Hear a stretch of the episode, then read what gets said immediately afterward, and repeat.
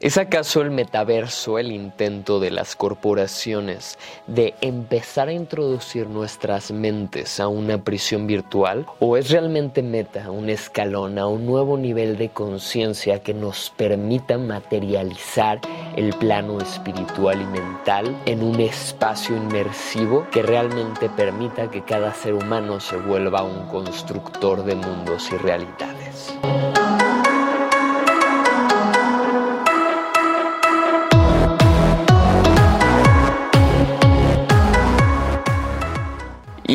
Bienvenidos una vez más, creadores de la realidad, a este espacio en el que una vez más hoy vamos a meternos en unas de estas preguntas que me comparten a menudo y que últimamente han estado resonando. Y que además viene mucho de la mano con los temas que estamos tocando a profundidad en este momento en este canal. Y me han estado preguntando mucho últimamente sobre esta cuestión del metaverso, ¿no? ¿Es realmente el metaverso nada más una nueva experiencia virtual de videojuego? ¿Es realmente el metaverso un paso introductorio para que empecemos a acostumbrarnos a una prisión virtual en la cual las corporaciones reptilianas en un futuro próximo van a aprisionar nuestras almas? ¿O es realmente este el escalón a un nuevo universo de posibilidades en el cual cada ser humano tiene la posibilidad y la capacidad de crear una realidad totalmente construida a partir de su ser, de su alma, de, de su yo, que además pueda este compartir con otros? Y básicamente la respuesta a esta gran incógnita es sí, sí a todo. El metaverso, por un lado, en mi opinión, porque es lo que te voy a dar hoy al final, no es que yo, yo sea amigo íntimo de Mark Zuckerberg o Mark Zuckerberg en una botarga diciéndote qué quiero hacer realmente. Y lo que yo creo es que realmente esta es la culminación de algo que se ha venido horneando ya por algunas décadas, que es básicamente la simbiosis entre ser humano y máquina. Hay que entender que nosotros como vida, más allá de tuyo y nuestra identidad, llevamos 4 billones de años cambiando nuestro cuerpo. Hemos llegado a un punto culmine, al parecer, dentro de la evolución biológica, donde nuestro cuerpo ya realmente digo, estaría cool tener alas o escupir telarañas, ¿no? Pero realmente no es que pueda mutar mucho más. Y lo que ahora está pasando es que tenemos suficiente conocimiento y por ende suficiente conciencia como para empezar a elegir nuestras siguientes mutaciones. Ya no estamos dentro de este juego de que pasen millones de años de prueba y error para que una mutación genética en un individuo de una especie de vida cambie suficiente para convertirse en una nueva especie, sino que hemos llegado al punto de que nuestro sistema nervioso, nuestro cuerpo ya no es que pueda evolucionar o cambiar mucho más y lo que viene es una elección libre donde cada individuo va a poder hasta cierto punto, según la, la democratización de este tema, y eso es parte de lo que ahorita vamos a hablar, este, cada individuo hasta cierto punto va a tener mucho mayor libertad sobre básicamente toda la realidad. En este punto en el cual chocan el humano 1.0 que podemos llamar el humano dentro de la ideología religiosa con el humano 2.0 que podría ser el humano dentro de la ideología científica y filosófica ya post Hegel, post dialéctica y también post pensamiento capitalista y materialista, el cual no me encanta del todo, pero pues al final ahí está, ¿no? Estamos en esta era donde convergen el humano 1.0, el 2.0 y ahora el 3.0, el que es a fin de cuentas el, el que nace de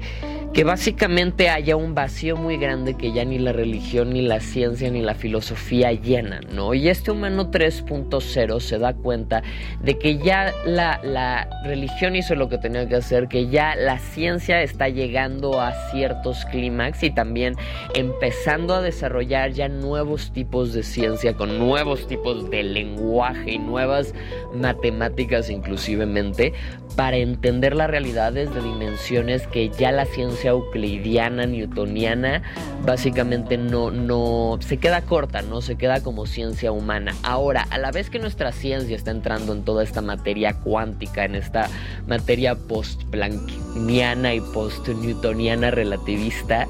al mismo tiempo estamos empezando a romper la brecha básicamente del espacio y el tiempo al poder producir simulaciones en un espacio virtual que cada vez estén más cercanas a semejarse a la realidad. Ahora, el humano 3.0 justamente frente al vacío existencial que nunca pudieron realmente satisfacer del todo ni ciencia, ni filosofía, ni religión, se encuentra en el dilema de entender que ya entiende cada vez más científicamente que su conexión con el universo es es básicamente total, ¿no? Que básicamente no hay un yo y el universo, que somos el mismo universo humaneando, somos una emanación, somos los nervios, los cuerpos por el cual el universo puede percibir todo lo que está sucediendo dentro suyo desde puntos focales independientes y temporales que puedan de cierta forma experimentar toda la obra cósmica y jugar dentro de esta teatralidad en un espacio efímero que cada cada quien va dejando un cambio en el espacio y tiempo, pero que al final el juego interdimensional en sus máximos despliegues se vuelve más como una orquesta vibracional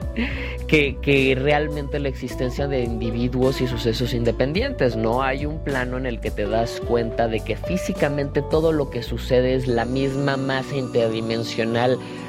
convergiendo consigo misma en distintas geometrías para dentro de una matrix crear otra matrix, para crear otra matrix, para crear otra matrix básicamente, para crear una matrix biológica, para crear una matrix física, para crear una matrix química que sostenga esta realidad holográfica extraña que habitamos y, y que la forma más sencilla de describir creo que es el 3D, básicamente, ¿no? Cuando nos encontramos frente a esta incógnita, nos damos cuenta de. Cuando nos encontramos frente a esta incógnita de, qué está pasando con todas estas nuevas tecnologías, criptomonedas, de, repente se repite mucho democratización, nuevo orden mundial, etcétera, etcétera, etcétera, etcétera. Realmente hay una tendencia o a sacralizar todo, es tantos como estos tecno, tecnoamantes que, que ven en la tecnología la salvación última y está del otro lado la parte de la satanización, ¿no? de ver en el materialismo la desconexión total y sentir que se está acabando la realidad de Dios y todo se ha terminado y hay un fin catastrófico inminente en puerta y solo hay que esperar a que llegue este apocalipsis. Ahora, por suerte ni uno ni el otro, sino que siempre hay un punto medio y hay como una brújula, un, espectro que está moviéndose entre ciertos contrastes del mismo espectro, ¿no? De, la misma tabla. No son cosas distintas, simplemente es lo mismo observado desde puntos distintos. La forma más sencilla de entender cómo entender esto es entender que no puedes entenderlo del todo. Lo que puedes hacer es ampliar tu percepción para entender desde más puntos de vista distintos y tener una idea cada vez más precisa de lo que está pasando. Ahora, el metaverso realmente creo que para algunos va a ser la prisión virtual, porque de la misma forma que ya para muchos incluyéndome algunas horas al día. Nuestra prisión virtual son las redes sociales y los medios digitales y la pérdida del tiempo en el ocio digital. Por miles de años hubo otros tipos de ocio, ¿no? Y la gente se encuentra nuevas formas de realmente tener una experiencia inmersiva para sus sentidos que le permita desconectarse y disfrutar desde el ocio total en espacios de entretenimiento total. Pues va a haber, obviamente, billones de personas que prefieran pasar su tiempo en un universo virtual perfecto, aunque tengan que trabajar unas horas haciendo algo extraño, cediendo su energía eléctrica, o yo que sé que, que vayan a hacer con nosotros con el tiempo si sea Black Mirror, la Matrix o una intermedia de todos los finales utópicos y distópicos combinados a la vez de 1986 a El mundo feliz de Aldous Huxley. Y al mismo tiempo va a haber creadores, va a haber gente que aproveche todas estas nuevas posibilidades de atar su conciencia, su alma una computadora y a través de una interfaz de usuario poder meter todo lo que hay en su mente, todas sus ideas y sueños y abstracciones de lo que puede ser la realidad en una experiencia inmersiva para que otros vivan, aprendan y amplíen su percepción. Creo que nos quedamos en un punto medio donde sí es cierto, los creadores posiblemente van a ser mucho menos que los consumidores y los consumidores algo van a tener que estar haciendo para, para justificar el, el por qué dejan su huella biológica en la Tierra, por, digo, cómo hacen para, ¿sabes? Pero al mismo tiempo aquí entran todas estas criptomonedas que hacen que también la experiencia física en el 3D fuera, no, no de dentro del 3D virtual, sino este 3D, se vuelva cada vez más dolorosa y te des cuenta que digas, ok, esta experiencia sensorial tiene sus pros y contras, me encanta la naturaleza. Yo quiero poder seguir yendo a un bosque y perderme en el sonido del río y simplemente quedarme inmerso en una naturaleza real dentro de esta manifestación y esta matrix este cósmica extraña en la que habitamos, este fractal del universo que es la Tierra, ¿no?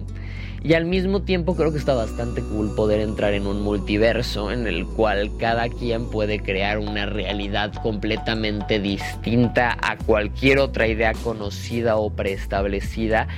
Y con la capacidad de además meterte en distintos cuerpos, porque básicamente es eso, cada experiencia virtual te permite tener un cuerpo distinto y con el tiempo inclusive posiblemente nos va a permitir experimentar nuevos sentidos, experimentar de nuevas formas la realidad y finalmente, pues sí creo que gran parte de, la población mundial va a evolucionar a una clase de neurotecnohumano y la otra no va a querer hacerlo y va a consumir lo que esos neurotecnohumanos creen y va a haber nuevas tecnologías de, de una casta, supongo, a otra. La cuestión es que si realmente, y esto es clave, aquí viene toda una democratización y globalización de la tecnología, o sea, que no esté todo toda la tecnología y todo el dinero dentro de los brazos de los mismos organismos globales, sino que realmente no esté no es que no esté regulado, sí está regulado, pero no es poseído por un organismo que lo controla, sino que realmente es del pueblo y lo que tienes es tuyo y no puede llegar alguien a quitártelo.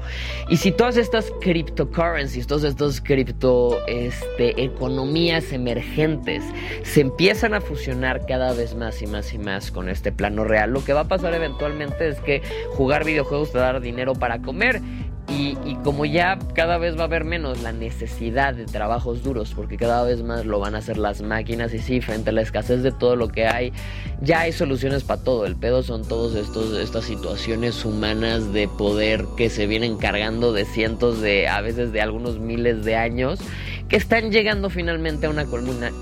culminación, que realmente creo que toda esta transformación global que el Foro Económico Global prevé que va a pasar del 2020 al 2030 es justamente la finalización de muchas estructuras de poder y la integración de nuevas estructuras de Quiero pensar que sí va a haber poder, pero desde una organización mucho más integrativa y global y menos desde la fuerza bruta y la hipermilitarización. No porque no vaya a haber cada vez armas más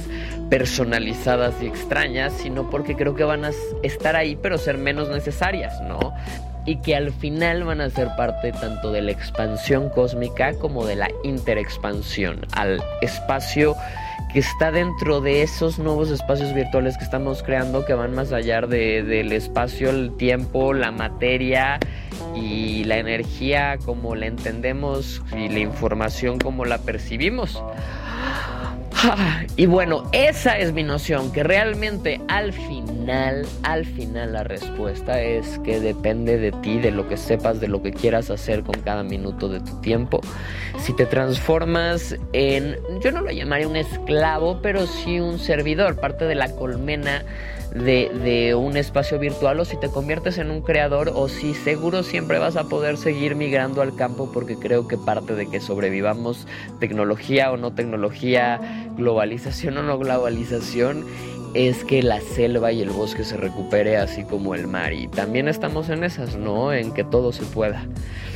Para eso somos buenos los humanos que ahora migramos, porque te lo digo, aunque, aunque estés en la selva, si estás viendo esto en un celular o en una computadora, ya eres un transhumano, ya tienes un sentido, ya tienes un órgano que es una instalación foránea a tu cuerpo que te permite descargar información en tu sistema nervioso que estás usando en este momento para verme, sea cual sea. Y